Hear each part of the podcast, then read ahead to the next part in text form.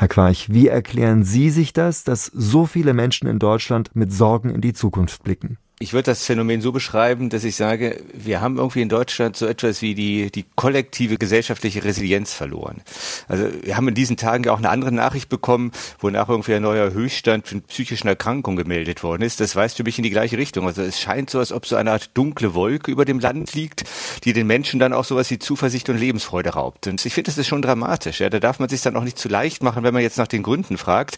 Denn meistens wird ja sowas wie Sorge vor Wohlstandsverlust genannt oder eben die Unzufriedenheit Unzufriedenheit mit der Politik. Aber in meinen Augen sind das eigentlich nur Symptome für ein tiefer liegendes Problem. Also meine Diagnose, die lautet, bei Lichte besehen haben wir eine religiöse Krise. Das heißt, die Deutschen haben tatsächlich die Religion verloren. Eine gottlose Gesellschaft, meinen Sie also? Wer ist schuld daran? Die Kirchen? Genau, das wäre jetzt eben zu einfach, ja. Eben die schrumpfende Mitgliederzahlen der Kirchen, über die man jetzt ja auch nach Weihnachten sich nicht hinwegtäuschen kann, die sind für mich auch nur Symptome für dieses religiöse Problem. Jetzt muss ich aber sagen, wenn ich das Wort religiös gebrauche, dann denke ich dabei jetzt nicht so sehr an die uns geläufigen Religionen, also Christentum, Judentum, Islam, Hinduismus und dergleichen, sondern ich denke dabei an das lateinische Wort religio, was ursprünglich so viel bedeutet wie Rückbindung. Und darum geht's mir. Mir scheint, dass die Menschen die Rückbindung verloren haben, und zwar die Rückbindung an etwas, woraus sie eben Kraft, Energie und vor allen Dingen Zuversicht ziehen können oder etwas, das ihrem Leben Sinn gibt. Wenn jetzt bei einzelnen Menschen dieser Sinnhorizont verloren geht, dann beherrschen den Menschen Sorge, Angst und Depression. Und wenn das Ganze mit einer ganzen Gesellschaft passiert, dann geht eben diese Resilienz verloren und dann droht eine Gesellschaft zu zerfallen. Vor einem solchen Zerfallen der Gesellschaft haben der Umfrage zufolge die meisten Menschen Angst, vor allem die Älteren. Was kann die Politik tun, damit wieder Zusammenhalt entsteht? Ja, das Problem ist, man kann ja sowas wie Zuversicht oder gesellschaftlichen Zusammenhalt niemandem von oben herab verordnen. Ja, das ist eben eine Aufgabe der Kultur.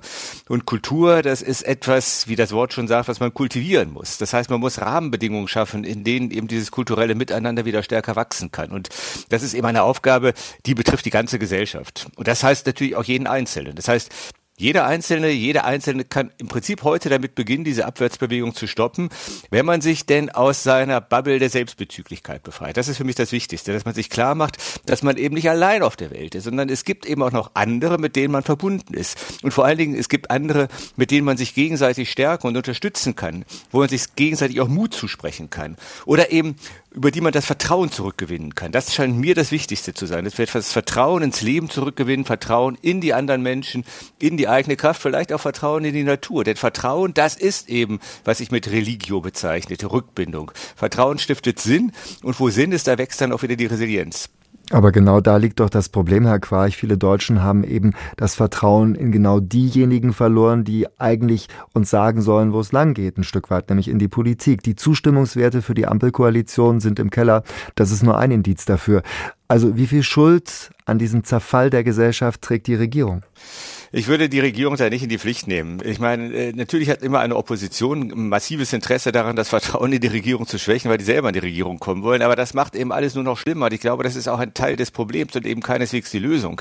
Wir haben auch so ein politisches Klima, das im Augenblick Vertrauen erodieren lässt. Und das bringt uns eben nicht weiter bei so einem generellen kollektiven Vertrauensverlust, mit dem wir es zu tun haben. Es ist letzten Endes die Projektion von diesem Vertrauensverlust in die Sphäre der Politik. Nein, ich glaube, wir müssen bei uns anfangen. Und gerade jetzt eben der Beginn eines neuen Jahres ist wie immer eine gute Zeit dafür. Ja, man fasst jetzt ja neue Vorsätze und da sollten wir uns einfach auch klar machen, dass es uns ja trotz allem im Weltmaßstab immer noch wahnsinnig gut geht. Ja, und dass wir auch wirklich dafür dankbar sein dürfen, dass wir in Frieden leben und arbeiten können. Das ist alles nicht selbstverständlich.